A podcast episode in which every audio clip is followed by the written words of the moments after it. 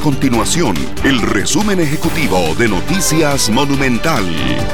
Hola, mi nombre es Alejandro Meléndez y estas son las informaciones más importantes del día en Noticias Monumental. El presidente de la República, Rodrigo Chávez, afirmó en su cuenta de Twitter que el Instituto Costarricense de Electricidad, el ICE, no pedirá un aumento de las tarifas eléctricas para enero del próximo año como habitualmente se ha hecho.